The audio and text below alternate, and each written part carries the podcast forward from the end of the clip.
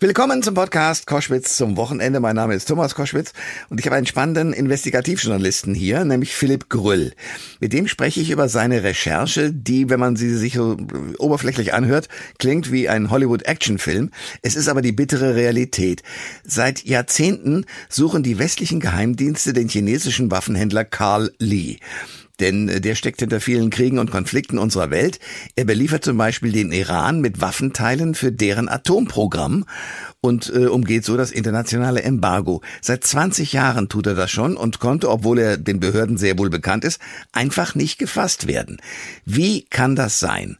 Die Antworten gibt es jetzt mit Philipp Gröll in diesem Podcast. Der Thomas Koschwitz Podcast.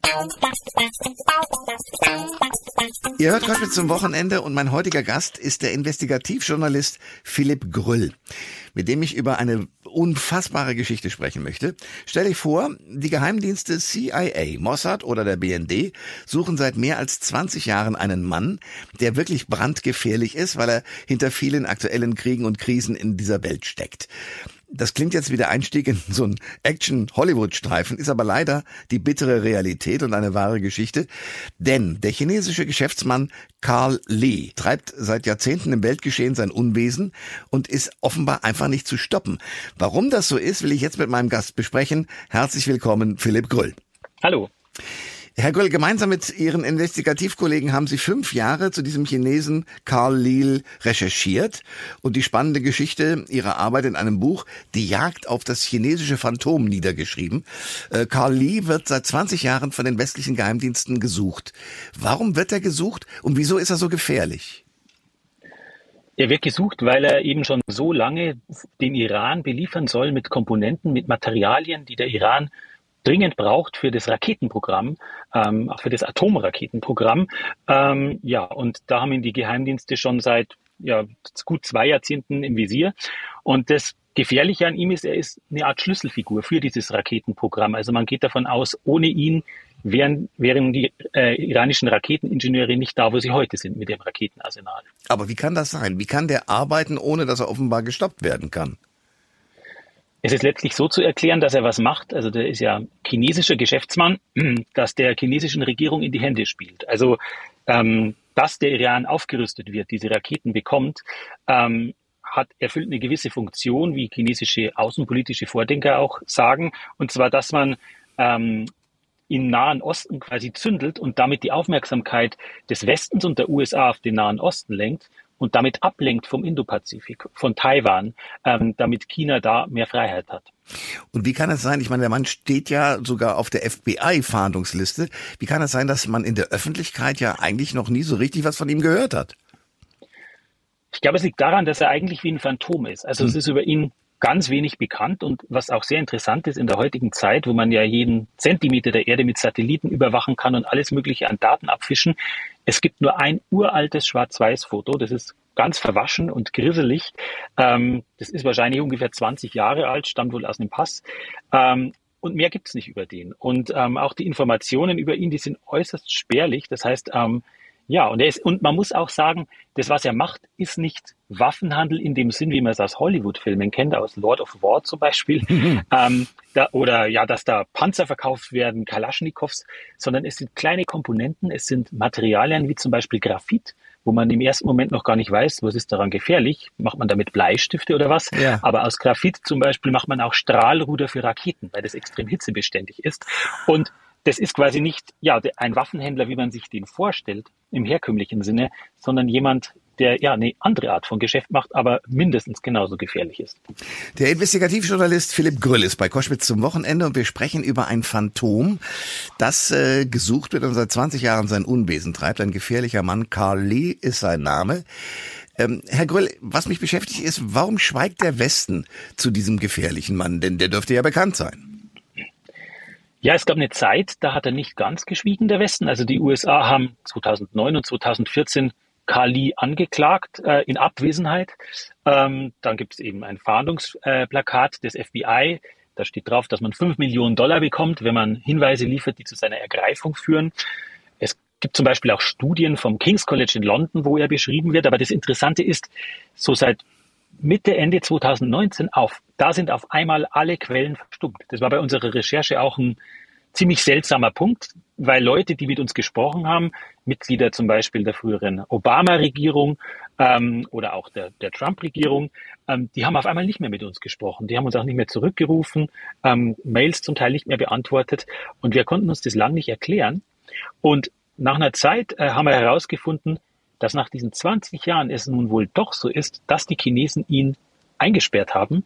Und zwar soll es zu einem Deal gekommen sein im Handelsstreit äh, zwischen China und den USA, wo die chinesische Seite höhere Strafzölle verhindern wollte und man Zugeständnisse gemacht hat. Und eines dieser Zugeständnisse soll die Verhaftung von Lee gewesen sein. Aber es ist so, dass sein Netzwerk weiterhin aktiv ist bis heute. Und wie sind Sie als Journalist auf Lee aufmerksam geworden? Es war letztlich so, dass ähm, mein Kollege, der Frederik Obermeier, mit dem ich unter anderem zusammen recherchiert habe, der war, hat an der Harvard University ein Gastjahr verbracht. Und da war ein ehemaliger FBI-Analyst, der dort geforscht hat. Und ähm, der ist auf den Kollegen, auf den Frederik zugekommen, weil der nämlich früher die Panama Papers äh, enthüllt hatte. Und dieser Aaron Arnold, dieser FBI-Analyst, meinte, ob der denn nicht mal schauen will in den Panama Papers, ob da was zu Kali drin steckt. Diese Frage hat ihn nämlich interessiert. Und ähm, dann hat der, der Frederik geschaut und tatsächlich war was drin, wo man erkennen konnte, wie, welche Strategien der verwendet hat, ähm, eben Briefkastenfirmen, ähm, um die US-Sanktionen zu umgehen. Also die USA haben immer wieder Firmen von ihm sanktioniert und dann hat er einfach immer wieder neue gegründet und das konnte man unter anderem durch die Panama Papers nachvollziehen. Philipp Grüll ist Investigativjournalist, ähm, hat ein spannendes Buch veröffentlicht. Ähm, da geht es um einen Mann, der ein Phantom ist, nämlich Carl Lee, der seit Jahrzehnten äh, ja sein Unwesen treibt als ja in einer eigenen Form von Waffenlieferant ist, wobei er jetzt offenbar ja im Gefängnis ist, wie ich gerade gelernt habe, aber sein Netzwerk funktioniert weiterhin. Äh, warum ist der da trotzdem, also auch mit diesem Netzwerk, nicht zu stoppen? Weil es so ist, dass, also uns wurde gesagt, dass das, das in der Regel sowas Netzwerke sind, da, da ist Kali dieses Gesicht, da vorne das Gesicht gewesen, oder ist es bis heute, aber letztlich sind da sehr viele andere Menschen beteiligt. Ein Bruder zum Beispiel von ihm ist beteiligt, sein Vater soll die eine Firma gegründet haben und sehr viele Personen, die er wohl aus de, sein, seiner Jugend kennt, also die aus der gleichen Gegend in China kommen wie er, aus einer sehr ländlichen Gegend. Ähm, und ja, dieses Netzwerk macht weiter. Das sieht man auch daran, dass kurz nachdem wir unser Buch und unseren Film veröffentlicht haben auf Arte ähm, vor wenigen Wochen, kurz danach die USA in Abwesenheit einen weiteren chinesischen Geschäftsmann angeklagt haben, hm. weil er Graphit an den Iran verkauft haben soll und, und zwar bis Ende 2022 und der arbeitet für die Firma von Kali. Also daran alleine merkt man schon, dass die ähm, nach wie vor aktiv sind. Und die große Relevanz für uns ergibt sich halt auch daraus, dass letztlich dieser lange Arm von ihm und von diesem Netzwerk bis auf ja, die Schlachtfelder im, im Nahen Osten reicht, im Jemenkrieg zum Beispiel, aber auch im Ukraine-Krieg zum Beispiel. Da könnte sich oder zeichnet sich ab, dass Raketen, deren Mitentwicklung er ermöglicht hat, eingesetzt werden könnten. Unter anderem hilft ja Lee auch äh, dem Iran Sanktionen zu umgehen und unterstützt das Land dabei, äh, ihr Atomwaffenprogramm aufzubauen. Sie haben das auch schon geschildert. Wie macht er das und warum tut er das vor allen Dingen? Ich glaube, er tut es vor allem äh, wegen, wegen des Geldes. Ähm, okay, ja. Also wir haben kein, keinerlei Hinweise gefunden, dass da ideologische Motive dahinter stecken. Ähm, was uns aber Leute gesagt haben, beziehungsweise meinem Kollegen Christoph Giesen, der äh, in Peking ist für den Spiegel und der vor Ort ähm, recherchiert hat, ähm, der hat mit Leuten gesprochen, die den kennen und die haben gesagt, ja, der dem geht es ums Geld. Da kann man einfach viel Geld verdienen. Ähm, die USA haben zwischenzeitlich auch zum Beispiel sieben Millionen Dollar eingefroren, die über eine US-Bank gelaufen sind, die in diesen Geschäften bewegt wurden. Also es ist ein Millionengeschäft. Ähm, deshalb macht er das. So, und jetzt ist die Gefahr natürlich eine große, deswegen ist es sehr dankenswert, dass Sie da recherchiert haben und sozusagen die Öffentlichkeit damit einweihen. Ähm, denn Khalil spielt vermutlich, und ich würde gerne wissen, welche Rolle im Angriffskrieg auf die Ukraine. Ja, es ist so, dass äh, in den vergangenen Monaten immer wieder Meldungen gab, äh, die sehr konkret wurden im Laufe der Zeit, dass Moskau Raketen kaufen will ähm, aus Teheran, aus dem Iran. Ähm, es ist so, dass in diesem Krieg schon sogenannte Kamikaze-Drohnen immer wieder eingesetzt werden, die aus dem Iran stammen, mit denen wird die ukrainische Bevölkerung terrorisiert. Aber die nächste Eskalationsstufe wäre, dass große bis zu 15 Meter lange Raketen gekauft werden aus dem Iran. Und es soll wohl eine Art Vorvertrag geben über den Kauf von 1000 solchen Raketen. Ähm, bislang sind keine aufgetaucht auf dem Schlachtfeld äh, in der Ukraine, aber es könnte eigentlich jederzeit soweit sein, befürchten Experten. Ähm, und was das Ganze zur Folge hätte, ist, dass es ähm, ja einen, eine zu einer gewissen Verschiebung zugunsten Russlands kommt, wenn die diese Raketen haben. Denn bislang war es so, Russland hat keine Mittelstreckenraketen, weil die durch Abrüstungsverträge in den USA, die Sowjetunion und später Russland daran gebunden waren, alle Raketen, die weiter reichen als 500 Kilometer, zu verschrotten. Also Interkontinentalraketen haben sie schon, aber diese Mittelstrecke hatten sie nicht. Und die hat der Iran. Und wenn der die liefert, dann ist das ein großer Vorteil für Russland im Ukraine-Krieg. Philipp Gröll ist äh, Investigativjournalist und wir reden über einen Mann, der hochgefährlich ist, weil er als Waffenhändler äh, offenbar an Waffen herankommt und sie weitergeben kann an Stellen, wo sie uns in Europa sogar gefährlich werden können. Carl Lee ist der Mann, der das betreibt. Ähm, jetzt haben wir inzwischen darüber geredet, wie das Ganze sozusagen auch von Geheimdiensten aus betrachtet wird und von den Ländern und möglicherweise auch von den Chinesen. Aber erklären Sie es mir technisch. Gerade die Größe von solchen Waffen ist ja nicht gerade klein. Also so Raketen muss man ja irgendwoher bestellen. Wie kann es sein, dass ein Typ wie Khalil es schafft, irgendwo in einer Rüstungsfirma anzurufen, zu sagen, Leute, liefert mal, ähm, und es dann in Ländern landet, wo beispielsweise die Europäer sagen, da würden wir nie hinliefern. Also wie umgeht er diese ganzen Zoll- und anderen Beschränkungen? Ja, letztlich hat er ein sehr, sehr komplexes Netzwerk an Briefkastenfirmen, an Tarnfirmen, an Strohleuten. Also die USA zum Beispiel haben seine erste Firma, die hieß Limt, sanktioniert. Dann hat er eine neue Firma gegründet, die hieß Dalian Sunny. Dann wurde Dalian Sunny äh, sanktioniert. Dann hat er eine andere und wieder eine andere, ABC Industries, also immer wieder weitere Namen gegründet, für die wieder Konten eröffnet, über diese Konten wieder Geld transportiert.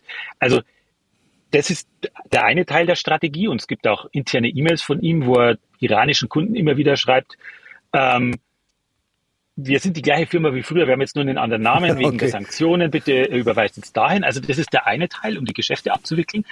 Der andere Teil ist, dass eben diese Stoffe, diese Materialien, diese Komponenten, die er liefert, nicht so groß auffallen. Also das eine ist eben Graphit, ja, das kann man mit Frachtschiffen durch die Gegend schicken und es kommt nicht sofort jeder auf die Idee, dass das gefährlich ist im Vergleich zu einer Ladung Panzerfäuste. Das andere ist, die Technik, die er liefert, zum Beispiel sogenannte Gyroskope, die dienen dazu, ähm, dass Raketen ähm, ihre Flugbahn steuern. Also ein Raketenexperte hat uns gesagt, das sind quasi die Sinnesorgane einer Rakete. Ähm, die sind so klein zum Teil, die kann man in, in Koffer stecken und er soll die auch äh, über Diplomaten, die in Peking sind, iranische Diplomaten, und deren Gepäck, die sollen die einfach mitgenommen haben. Also es sind sehr kleine Komponenten oder sehr unauffällige Komponenten. Und die gefährlichen Waffen, die werden dann im Iran daraus gebaut und die fertigen Raketen, wiederum die schmuggelt der Iran zum Beispiel an die Houthi-Rebellen im Jemen.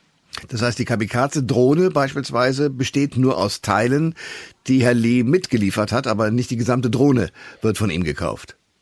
Ja, wobei bei der Kamikaze-Drohne, da weiß man es nicht genau, ob da was von ihm drinsteckt, aber bei den Raketen, wenn die verkauft werden ähm, an, an Moskau, da wäre es so, genau. Also da zum Beispiel Gyroskope für die Steuerung, oder Graphit für die Strahlruder, Aluminium zum Beispiel, mit dem man leichte Raketen bauen kann, die dann auch weiter fliegen. Ähm, also diese Komponenten, Komponenten, die bei uns relativ einfach gehandelt werden, aber die der Iran nicht einfach importieren kann, wegen der Sanktionen eben, ähm, die stellt er ihnen zur Verfügung.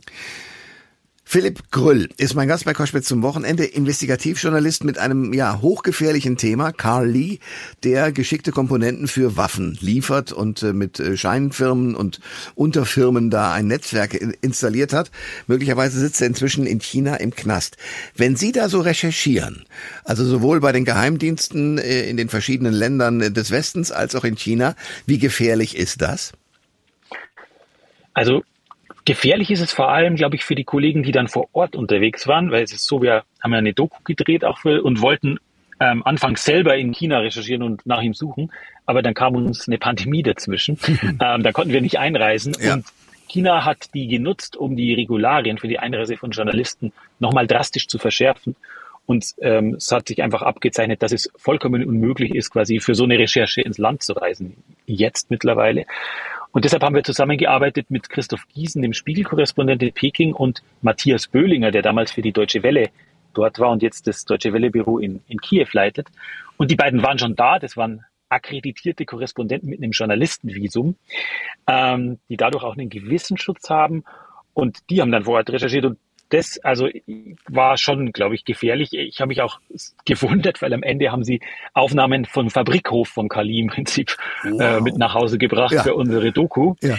Ähm, genau, da ähm, das äh, ist durchaus brisant. Ich glaube, bei uns in Deutschland ist man als Journalist immer noch relativ sicher. Ähm, und es ist ja auch so, dass Kali mit 5 Millionen Dollar gesucht wird. Also seine Bewegungsfreiheit ist auch etwas eingeschränkt. Auch wenn er möglicherweise gar nicht im Knast sitzt in China, was man aber vermuten könnte. Ja, genau. Das sagt Philipp Gröll, der zusammen mit weiteren Autoren äh, ein Buch geschrieben hat, Die Jagd auf das chinesische Phantom ähm, und äh, damit das Leben eines Waffenhändlers beschrieben hat, nämlich das von Karl Lee. Herr Gröll, danke für das Gespräch. Ich danke. Alle Informationen zur Sendung gibt es online auf thomas-koschwitz.de.